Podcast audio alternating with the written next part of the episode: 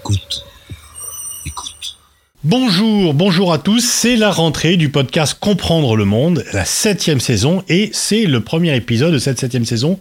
Et il y a un invité, une invitée exceptionnelle. Je suis très très heureux de recevoir Anne Niva, qui est l'une des toutes meilleures spécialistes de la Russie. On va beaucoup parler de Russie euh, aujourd'hui et cette année. Bonjour Anne. Bonjour Pascal, bonjour à tous. Et je crois que tu voulais faire un hommage avant de commencer à débattre. Oui, j'ai envie de faire un hommage à Hélène Carrère d'Ancos, qui a été euh, ma, qui est décédée cet été et qui a été ma professeure il y a très longtemps à Sciences Po. euh, et ensuite, elle a été ma directrice de thèse à Sciences Po. Donc, j'ai vraiment été amenée à mieux la connaître euh, à partir de ce moment-là. Une thèse, ça, ça s'écrit pas en cinq minutes.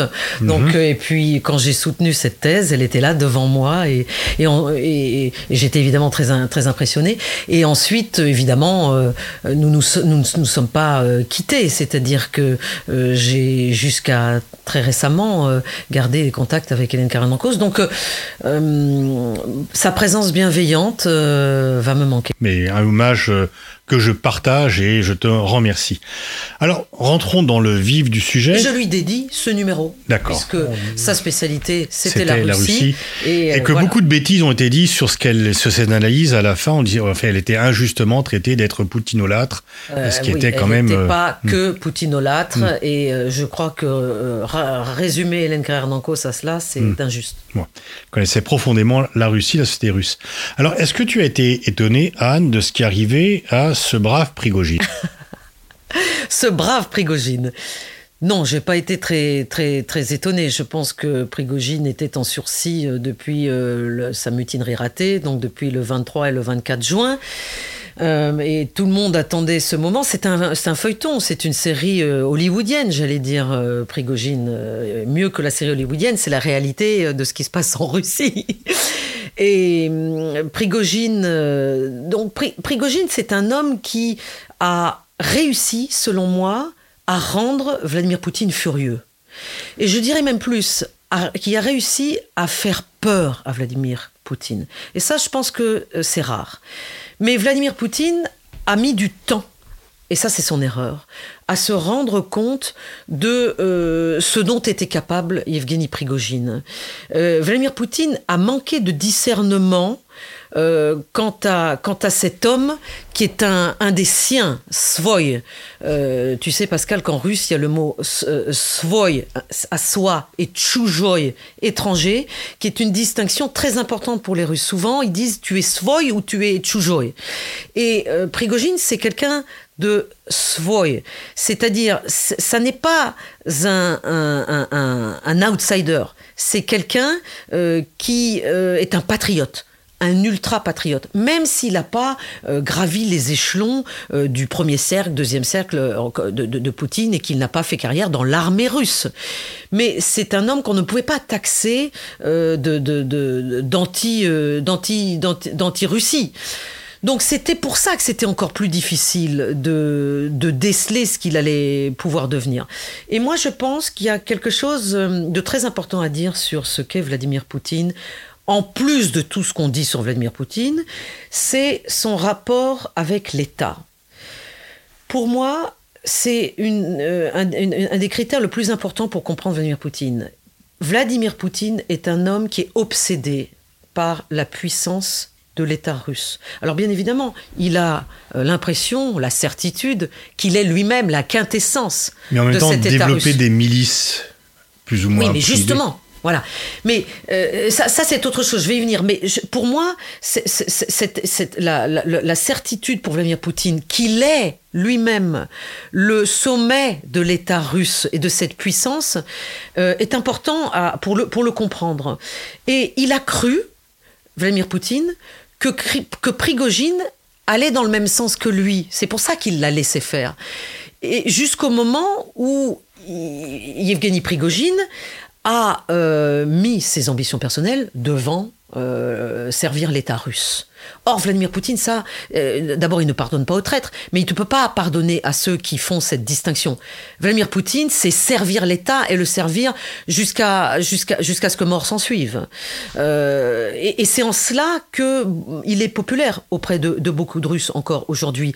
Quand dans la Russie, encore plus depuis l'invasion euh, russe de l'Ukraine, euh, les Russes ont l'impression, euh, parce que c'est évidemment ce qui est dit dans la rhétorique russe, dans la communication, dans la propagande bien sûr, que on, veut démanteler cet État russe, que l'Occident collectif veut démanteler cet État russe. Mais donc je, je, pense que jusqu'à ce que Vladimir Poutine se rende compte et il, s'en est rendu compte très tard, Pascal, que Prigogine euh, voulait euh, obtenir quelque chose, créer une alternative au pouvoir de Vladimir Poutine eh bien, euh, avant de s'en rendre compte, il l'a laissé faire. Et au moment où il s'en est rendu compte, il est devenu blême. Parce qu'il faut se souvenir de ce qu'a été, été les paroles du, 24. Du samedi 24 juin, Vladimir Poutine est apparu absolument blême devant son seul discours. Il n'a pas prononcé le, nom de Prigogine, mais euh, il a dit que c'était qu'il s'agissait de traîtrise. Voilà. Donc ça, c'est capital. il y a quelque chose que j'ai eu mal à comprendre. Donc, quand on lit Machiavel, Machiavel écrit que si on doit offenser quelqu'un, il faut éviter qu'il puisse se venger. Donc euh, ça correspond assez bien à Poutine. Comment Prigogine a pu croire au pardon de Poutine? Mais parce que euh, là, il y a un certain machiavélisme, si toutefois il est certain que ça vienne de Vladimir Poutine lui-même. Euh, je ne m'avancerai pas là-dessus, Pascal. Mais même, même si ça venait d'autres, parce que Prigogine avait beaucoup d'ennemis. Mais, moi, je pense que que ça soit que Vladimir Poutine ait donné son feu vert personnellement ou qu'il ne l'ait pas donné, ça revient au même. D'accord. mais on n'aura jamais pu le faire sans son avis, au moins s'il n'a pas demandé lui-même. Moi, je pense que certaines personnes zélées de l'entourage de Vladimir Poutine peuvent avoir fait cela sans le feu vert de Vladimir Poutine parce que c'est du non-dit que c'était selon lequel c'était exactement ce qu'il fallait faire. Hmm. N'oublions pas, euh, Pascal, que euh, dans sa mutinerie ratée et donc dans, cette, dans sa marche du samedi matin vers Moscou qui a tenu le monde entier en haleine, marche qu'il a appelée marche des, euh, pour la justice, ça c'est très important, on pourrait y revenir.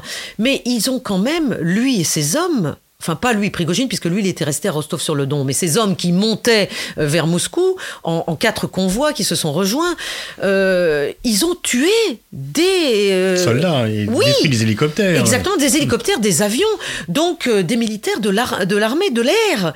Ça, vous imaginez bien que ça ne pouvait pas rester impuni. C'est peut-être pas un hasard si c'est dans un avion que Prigogine est descendu, euh, et, au sens propre comme au sens figuré, et qu'il y a euh, une, certaine vengeance. Donc, n'oubliez pas non plus que euh, Vladimir Poutine a reçu au Kremlin, hum, personnellement, physiquement, le traître Evgeny Prigogine et toute une partie de sa suite, de ses hommes, quelques jours après cette mutinerie ratée. On l'a su plus tard, ça.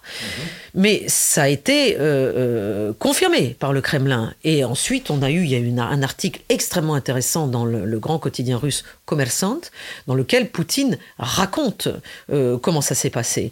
donc, moi, je pense qu'il est possible que Vladimir Poutine ait changé d'avis. C'est-à-dire, il a d'abord reçu Prigogine, parce que d'abord, une des raisons, il y a maintes raisons pour lesquelles Prigogine a fomenté cette euh, mutinerie, mais euh, si on parle du critère humain, Prigogine voulait avoir accès à Poutine. Il voulait parler à Poutine depuis des semaines, des semaines et des semaines, et il n'arrivait pas à lui parler. Prigogine, euh, Poutine ne répondait pas au téléphone. Donc les insultes étaient pas envers Poutine, elles étaient envers le ministre de la Défense, Shoigu, et le chef d'état-major Gerasimov. Mais en fait, il voulait parler à, Poutine comme il avait déjà parlé à Poutine auparavant. moi, je ne suis pas sûr, je n'ai pas de preuve de ce que j'avance, mais je ne suis pas sûr que à ce moment-là, Vladimir Poutine ait été mis au courant au, moment où ça se passait, de ces diatribes insultantes, quasi quotidiennes, euh, postées dans les médias sociaux euh, euh, par Prigogine et son organisation. C'est-à-dire, je pense que ceux qui étaient chargés d'apporter ces messages-là à Vladimir Poutine ne l'ont pas forcément fait. Ils l'ont pas fait en temps réel et qu'ils l'ont peut-être fait plus tard, trop tard. En tout cas, euh, quand Vladimir Poutine a, quand donc Evgeny Prigogine, il a compris que en faisant ce qu'il a fait, il allait avoir accès aux tiel, comme on dit en russe, c'est-à-dire au body, au corps, à Vladimir Poutine lui-même. Et il a été reçu. Et quand, alors là, j'aimerais bien qu'un jour on sache ce qui s'est passé, ce qui a été dit euh, pendant ces plusieurs heures où ils ont été reçus au Kremlin. Évidemment, je crois qu'on ne saura jamais. Mais il est absolument certain qu'un euh, un contrat a été conclu. Mais comment Prigogine, qui connaît un peu le système, peut, et Poutine a dit maintes fois que ce qui était de plus horrible pour lui, c'est le traître. Et il avait été qualifié de traître.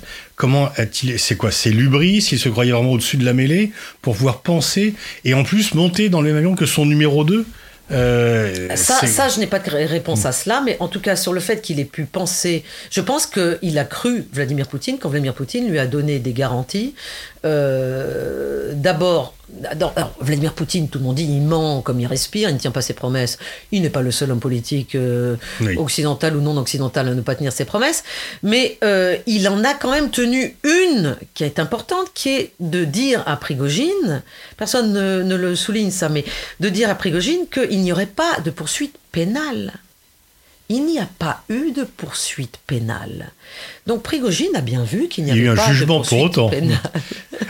il y a eu un jugement en tous les cas. Oui, mais sur le moment, et, puis l'argent, il y a eu de l'argent en liquide, je crois plus d'un million de dollars, euh, qui à ce moment-là, euh, qui avait été récupéré dans une perquisition des autorités euh, russes dans le quartier général de Prigogine à Saint-Pétersbourg, qui lui a été rendu dans, dans, dans, les deux mois entre, entre le fin de la mutinerie ratée et, et la mort.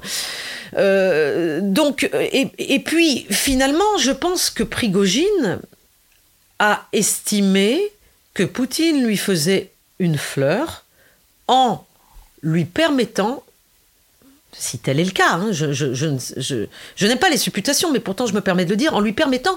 Mais, mais je, suis basé sur la réalité, puisque Prigogine est mort sur le, sur le territoire russe.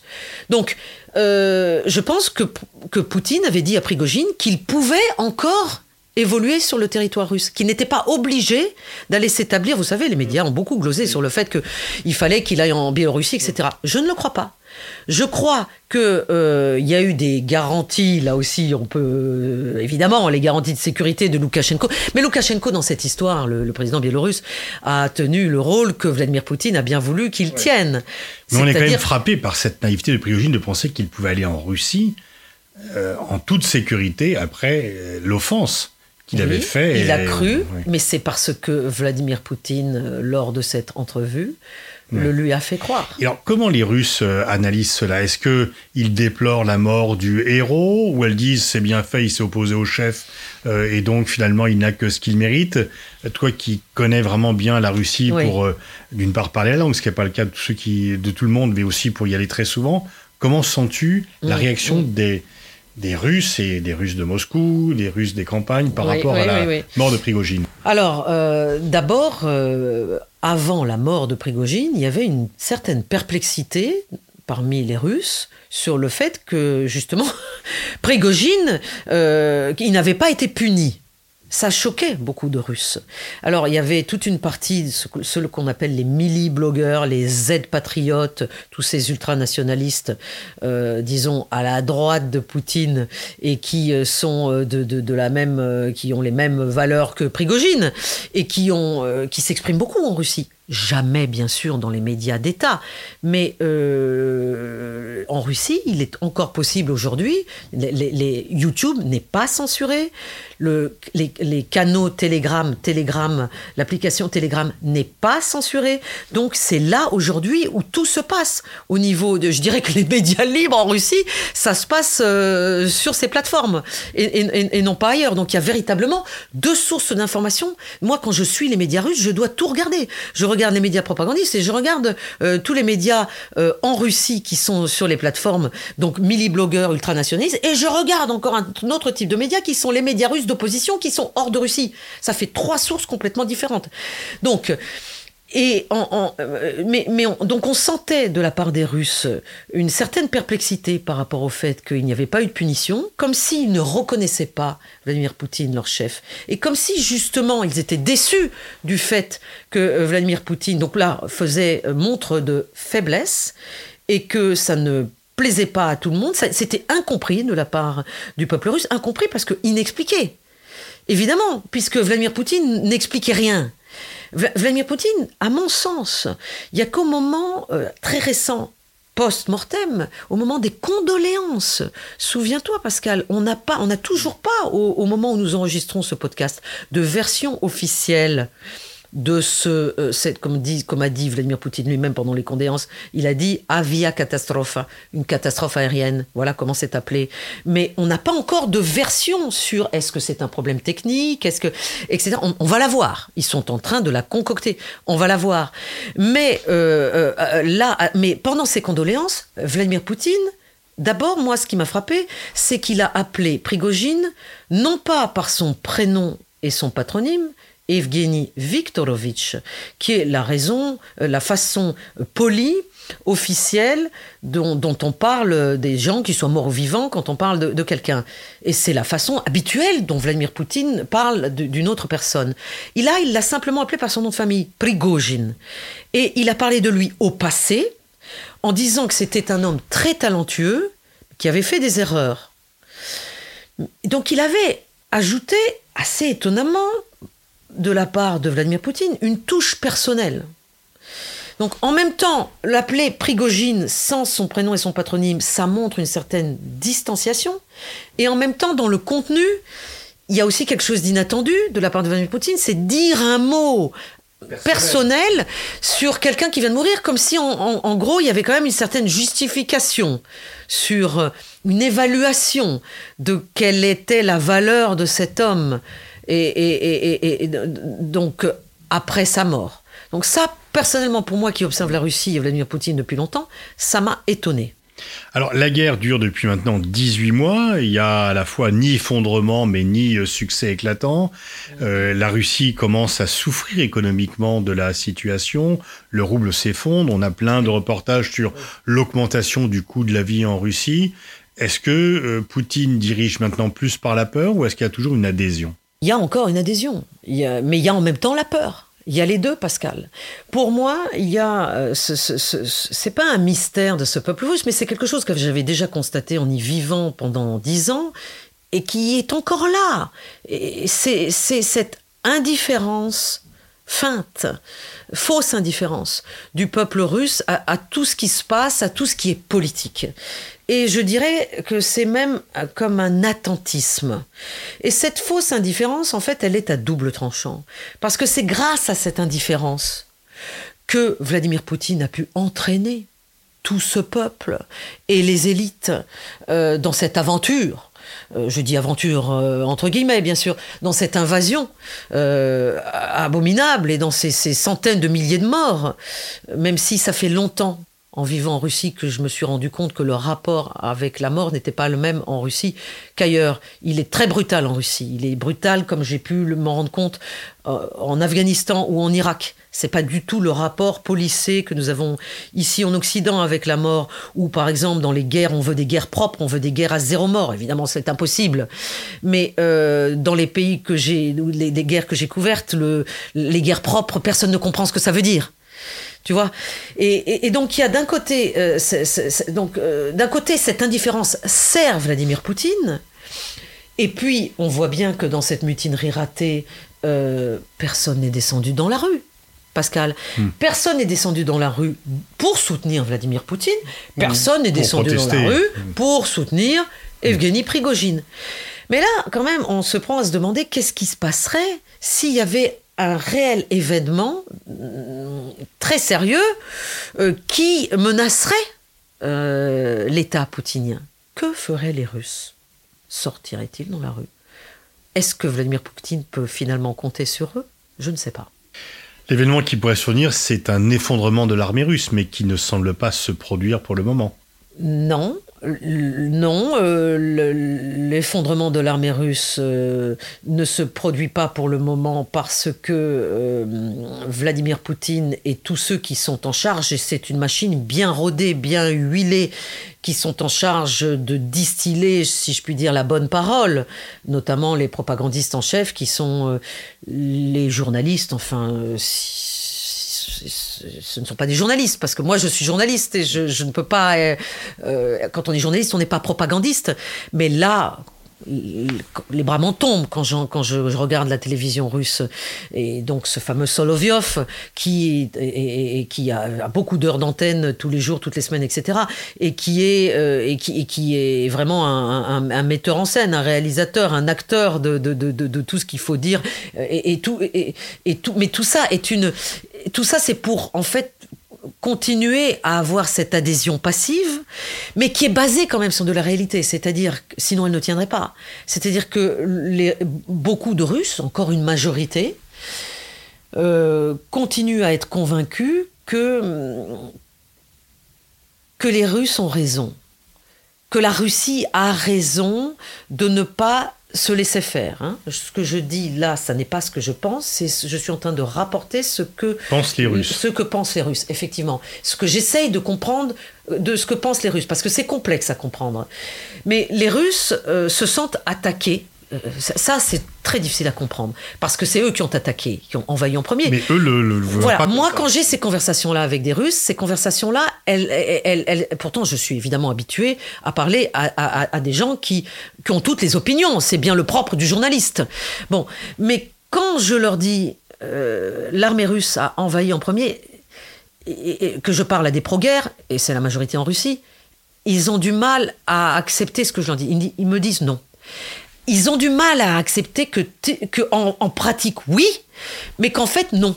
C'est-à-dire qu'en fait, euh, si la Russie n'avait pas envahi, l'Ukraine aurait attaqué, c'est ce qu'ils pensent, et que si ce n'était pas l'Ukraine, ça aurait été l'Occident, parce que l'Occident. C'est la thèse de la légitime défense préventive. Exactement, exactement. La, la thèse de de de d'être de se sentir euh, euh, entouré par des pays agresseurs et d'être en train de défendre des vraies valeurs, ce que les Russes pensent être les vraies valeurs, les leurs, qui ne sont pas les nôtres, qui sont très différentes des nôtres. Et évidemment, Vladimir Poutine et tout le monde euh, se précipitent pour euh, surfer sur cette vague de, de, de, de valeurs euh, différentes entre, entre l'Occident et, et, la Russie, qui se veut aujourd'hui comme la tête de file de l'anti-wokisme, du gender, de la fluidité du genre, etc., etc. Donc ça, ce sont des arguments qui sont très faciles euh, pour euh, le pouvoir russe à continuer à, être euh, très avoir beaucoup d'influence, énormément d'influence. Et ça, je pense qu'il faut que ceux qui nous écoutent le, comprennent parce que c'est marquant. et, tant que ça continuera, il y aura un soutien pour cette guerre. Et pour moi, euh, les, véritablement, il y a un fossé générationnel, j'ai déjà dit, mais je le redis parce que je ne l'ai jamais senti à ce point-là en Russie. C'est les moins de 25 ans et les moins de 20 ans, 15, 16, 17, 18, 19, filles et garçons, qui là sont tous anti-guerre. Là, véritablement, parce que là, on a une solidarité. Aussi. Voilà. Oui, mais oui, mais ils n'arrivent pas à concevoir la possibilité de cette guerre-là, ils ne comprennent pas du tout, toute cette propagande dont je viens de parler. Parce que eux, ils ont accès aux médias euh, mondiaux. Eux, ils ont accès, ils se sentent euh, aussi, ils, ont, ils se sentent avoir les mêmes valeurs que euh, leurs équivalents en France, en Italie, aux États-Unis. La culture américaine les intéresse, les films, la musique, la façon de s'habiller. Les jeunes gens, moi j'ai un fils de, de, de, de 17 ans et demi les, jeunes garçons 17 ans et demi euh, urbains à Moscou, à Saint-Pétersbourg, ils sont habillés pareil que lui. C'est, ça m'a frappé plus que les années précédentes. Donc cette horizontalité-là, elle existe, elle fait peur à Vladimir Poutine. Moi, bien avant que cette euh, guerre commence, je me rappelle que je m'étais dit, de par mes derniers terrains en Russie, que je sentais une, une, lassitude de la part de Vladimir Poutine dans, dans, dans, dans, la gouvernance, oui, dans la façon, dans le fait qu'il était encore au pouvoir lui-même et une lassitude de la population parce qu'il n'arrivait plus à trouver en fait euh, le, lien avec la population. Mais là, il l'a avec la guerre, bien sûr.